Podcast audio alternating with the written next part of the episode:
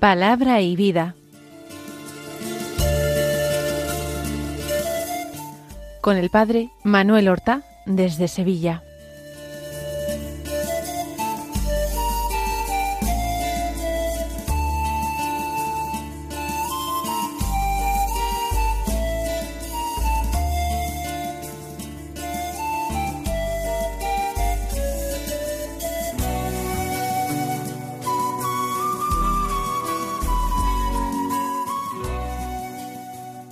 En el nombre del Padre y del Hijo y del Espíritu Santo.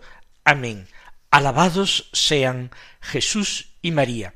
Muy buenos días, queridos amigos, oyentes de Radio María y seguidores del programa Palabra y Vida. Hoy es el viernes de la vigésimo tercera semana del tiempo ordinario. Este viernes es 15 de septiembre. Este 15 de septiembre nos trae la memoria de la bienaventurada Virgen María de los Dolores, esa que al pie de la cruz dio un nuevo sí a el llamamiento que se le hizo, una vocación para convertirse no ya en madre del Mesías, que lo era, sino en madre de todos los discípulos de su Hijo, ejerciendo una maternidad espiritual, pero real, al pie de la cruz, aunque sea sin palabras, con su presencia, con sus lágrimas, con su mirada que no apartó un instante del rostro divino de su hijo que agonizaba. Ella aceptó ser mi madre. Le costó muchísimo convertirse en Madre nuestra. Pero nosotros ahora podemos aprovecharnos de ese sí, podemos pedirle con audacia, con confianza y con amor, muéstrate como Madre nuestra, demuestra que lo eres, ayúdanos, auxílianos, haznos caso. ¿Qué madre dejaría de escuchar las súplicas de sus hijos necesitados? Pues esto es lo que hoy celebramos, la Virgen de los Dolores. Vamos a escuchar ahora la palabra de Dios que se proclama en el día de hoy. La categoría litúrgica de la celebración es memoria, memoria obligatoria. Como primera lectura se puede elegir entre una propia de la memoria, tomada de la carta a los Hebreos, capítulo 5, o bien podemos tomar la primera lectura propia del día de hoy. El Evangelio no, el Evangelio necesariamente ha de ser el propio de la memoria. Por eso vamos a tomar nosotros esta eh, segunda posibilidad, vamos a tomar la decisión de eh, tomar lo que es más propio de la memoria de la Virgen Dolorosa, que es el Evangelio. Pero si para nuestra meditación de hoy tomamos el Evangelio, de nuevo se nos ofrece una doble posibilidad, porque se puede elegir el texto más común del Evangelio de San Juan, capítulo 19, versículos 25 al 27, que contiene esa palabra de Jesús en la cruz dirigida a su madre, mujer, ahí tienes a tu hijo, y luego la palabra dirigida al discípulo amado, ahí tienes a tu madre. Pero hay una segunda posibilidad del Evangelio, y este Evangelio sería el de San Lucas, capítulo segundo, versículos treinta y tres al treinta y cinco. Nos muestra todavía en los Evangelios de la infancia, en San Lucas, cómo nuestra Madre la Virgen comienza ya su camino de dolores. Pues vamos a tomar como materia de nuestra meditación este segundo Evangelio, que dice así. En aquel tiempo el padre y la madre de Jesús estaban admirados por lo que se decía del niño. Simeón los bendijo y dijo a María su madre, Este ha sido puesto para que muchos en Israel caigan y se levanten. Será como un signo de contradicción, y a ti misma una espada te traspasará el alma, para que se pongan de manifiesto los pensamientos de muchos corazones. Vamos a recordar el contexto de este Evangelio. Se trata del episodio de la presentación del niño Jesús en el templo. Recordemos cómo la ley de Moisés mandaba que todos los primogénitos varones fueran presentados, ofrecidos al Señor en el templo de Jerusalén a los cuarenta días de su nacimiento, y que se ofreciera un sacrificio como rescate de la vida de ese primogénito varón. Al mismo tiempo la madre aprovechaba para someterse a un rito de purificación ritual por haber dado a luz.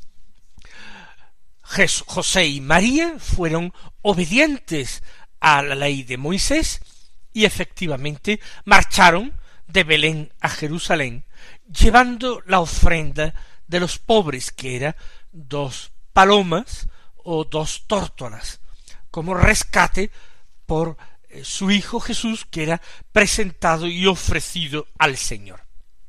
Allí aparece la figura entrañable del anciano Simeón. Como curiosidad simplemente para las personas que han visitado en alguna ocasión Croacia, este país de los Balcanes, en una de sus ciudades más importantes, Zadar, allí en una iglesia eh, se conserva el cuerpo del anciano Simeón. Y curiosamente las personas que veneran esta reliquia observan con un cierto eh, espanto que al cuerpo que está ah, momificado propiamente le faltan los ojos. Y parece, había así al menos me lo dijeron, que el rey Felipe II de España, cuando construye el monasterio de San Lorenzo del Escorial, quiere, por supuesto, hacer allí una importantísima colección de reliquias. Y entonces, conociendo que en aquella ciudad se conservaba el cuerpo del anciano Simeón, pidió que le fuera transferida al Escorial eh, la parte del cuerpo que él consideraba más importante, que eran los ojos. Los ojos de los que el mismo Simeón, en ese cántico que nosotros llamamos Nunc Dimitis, y que la Iglesia mm, recita todos los días antes de entregarse al descanso nocturno, ahora Señor, según tu promesa, puedes dejar a tu siervo irse en paz, porque mis ojos han visto a tu Salvador, a quien has presentado ante todos los pueblos, luz para alumbrar las naciones y gloria de tu pueblo Israel. Así pues, Simeón dice, hablando a Dios, orando a Dios, mis ojos han visto a tu Salvador los ojos que vieron al Salvador del mundo, niño, niño en brazos de su madre, la Virgen María, era la parte del cuerpo que al rey de España le pareció una reliquia más preciosa. Y por eso eh, los, restos del cuerpo que se conservan en Zadar, en Croacia, están privados de los ojos que se transfirieron al monasterio del Escorial. Pero aparte de esta pequeña anécdota, eh, me han perdonado ustedes la digresión que yo he hecho. Después de esta alabanza a, Dios, de esta oración a Dios, de esta acción de gracias, ya he terminado el curso de mi vida, ya ha cumplido Dios la promesa que esperaba yo. Ahora ya puedo ir a descansar. ¿Por qué? Porque he visto al Salvador del mundo. Ahora Simeón se dirige a María. Se dirige a José y a María, a ambos, y los bendice, porque Dios le ha mandado bendecir a aquellos santísimos esposos, a María la Madre de Dios y a José. María dice estaba admirada. El padre dice, el padre se refiere a José. Y María estaban admirados por esto que decía Simeón. Luz para alumbrar a las naciones. Es su hijo. Gloria de su pueblo Israel. Es su hijo. Estaban admirados. Pero Simeón los bendice. Y ahora profetiza. Le dice a María su madre, este, este niño, ha sido puesto para que muchos en Israel caigan y se levanten. ¿Y esto qué quiere decir? Pues que este niño, un día, cuando se haga mayor, se convertirá en el definitivo, único, supremo criterio para los hombres. Aceptar o rechazar la salvación de Dios consistirá en aceptar o rechazar a Cristo, al niño Jesús. Por eso muchos van a levantarse, levantarse de la postración en que se encontraban por sus pecados, por sus miserias, por su naturaleza caída. Pero otros, en cambio, caerán. Este niño será como una piedra de tropiezo para ellos. Él será piedra angular pero muchos, por rechazar la piedra angular, tendrán que ver cómo todo el edificio se les viene encima y los aplasta. Privado de la piedra angular, no hay salvación. Sin Cristo no hay salvación. Él es el único camino, el único para ir a Dios. Él es la única verdad, porque no hay muchas verdades, sino una sola, la verdad de Dios y Él es la verdadera y única vida, la vida que es para siempre, la vida feliz, la vida en Dios, la que sólo puede otorgar, conceder Dios. Por eso este niño ha sido puesto para que muchos en Israel caigan y se levanten.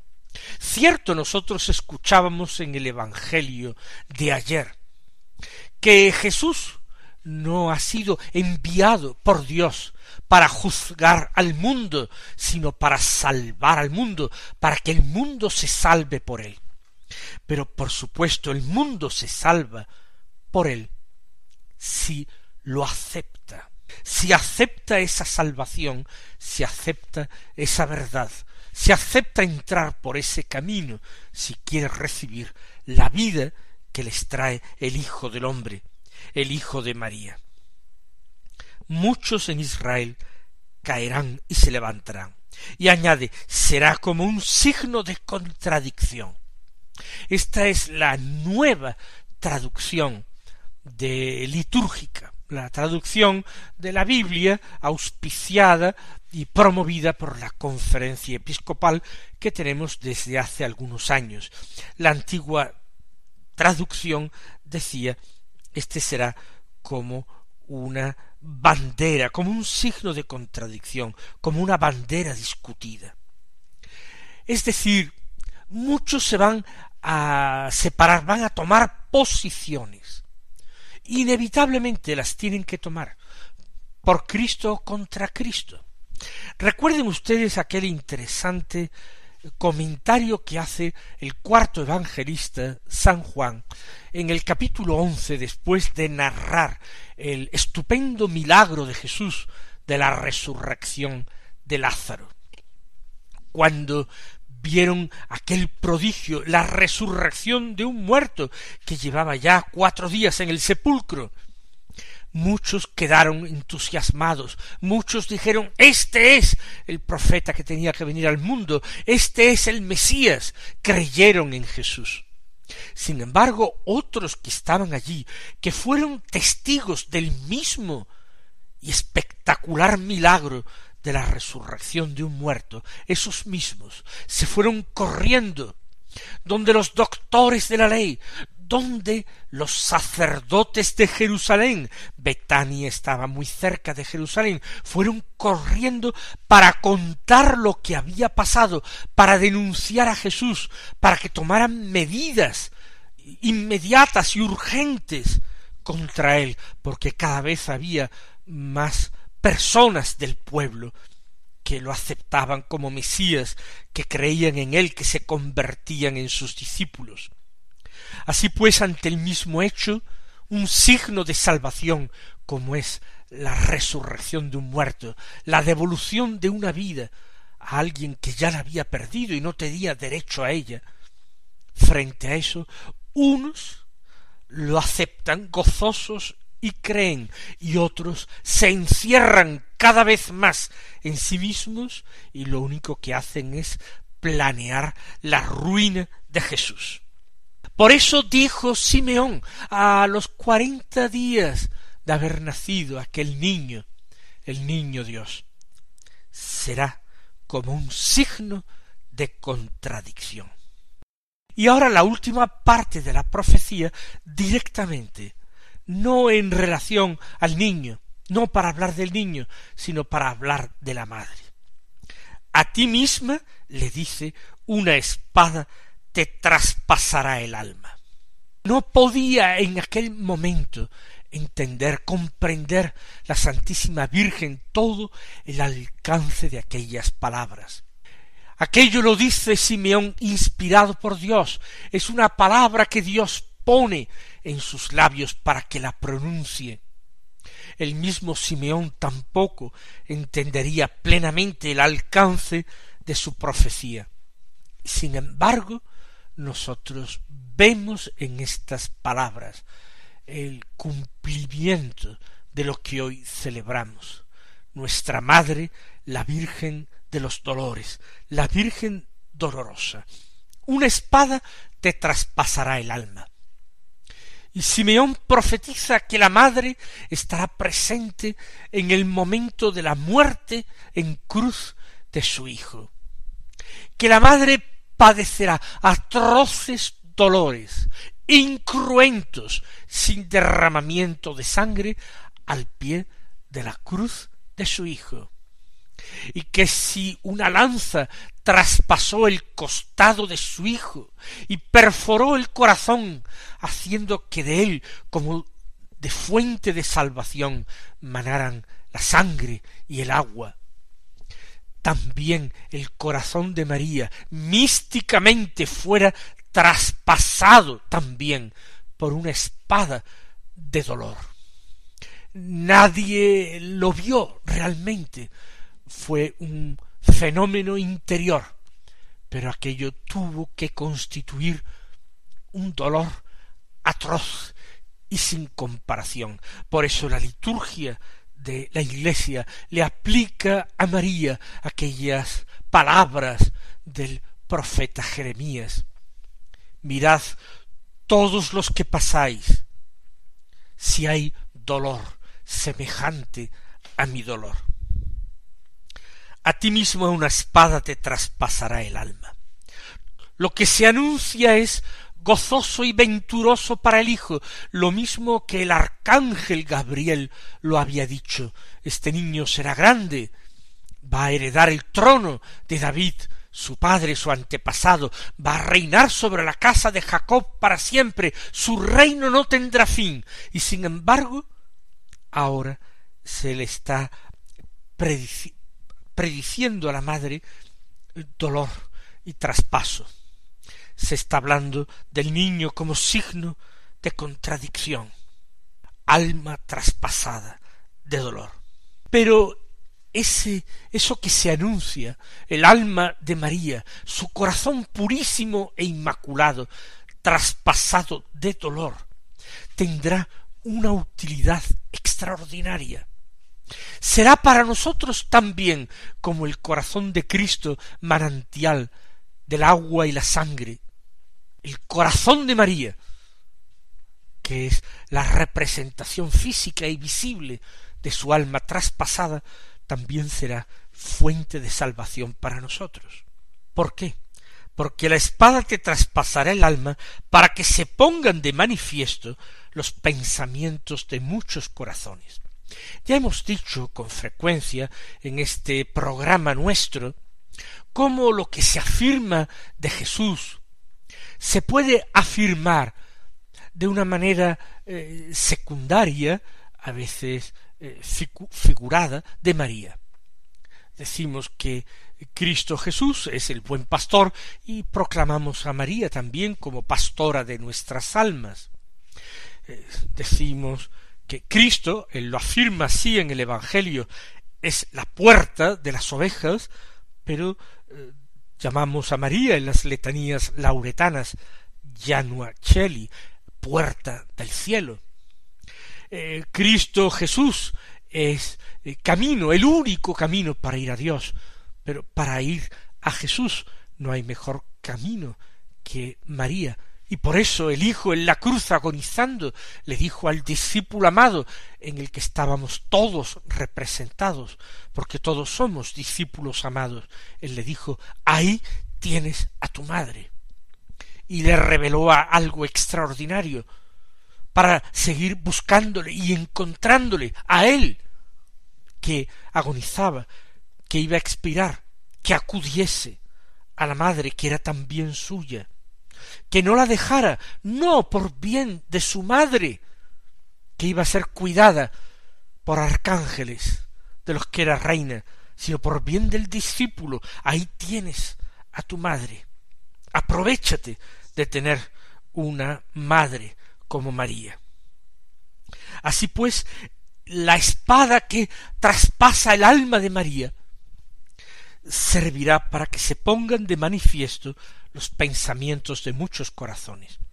Verdaderamente la aceptación de la Madre de Dios, la aceptación de la palabra de Cristo, cuando nos dijo en la cruz, ahí tienes a tu madre, o el rechazo de esa palabra de Jesús en la cruz, importantísima, definitiva, una palabra de verdad antes de expirar, la aceptación o el rechazo de esta palabra pone de manifiesto los sentimientos de muchos corazones.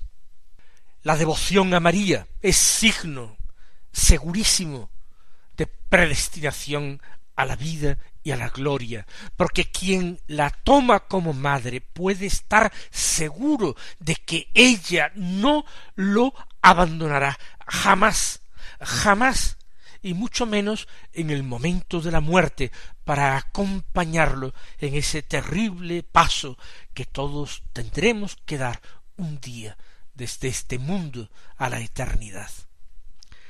Mis queridos hermanos, gocémonos, alegrémonos en esta fiesta de María, en esta memoria, aunque parezca paradójico alegrarse en los dolores de la Virgen. Pero son dolores gloriosos porque ella los ha sufrido con una plena aceptación de la voluntad de Dios en fe perfecta a la palabra de su Hijo y con un amor ardiente a todos los discípulos de su Hijo que se convertían automáticamente en sus hijos para poder así llevarlos a Dios. Que el Señor os colme de bendiciones y hasta mañana si Dios quiere.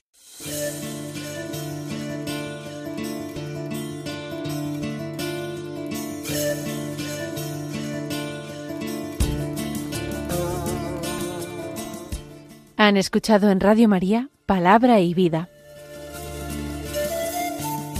un programa que dirige el Padre Manuel Horta.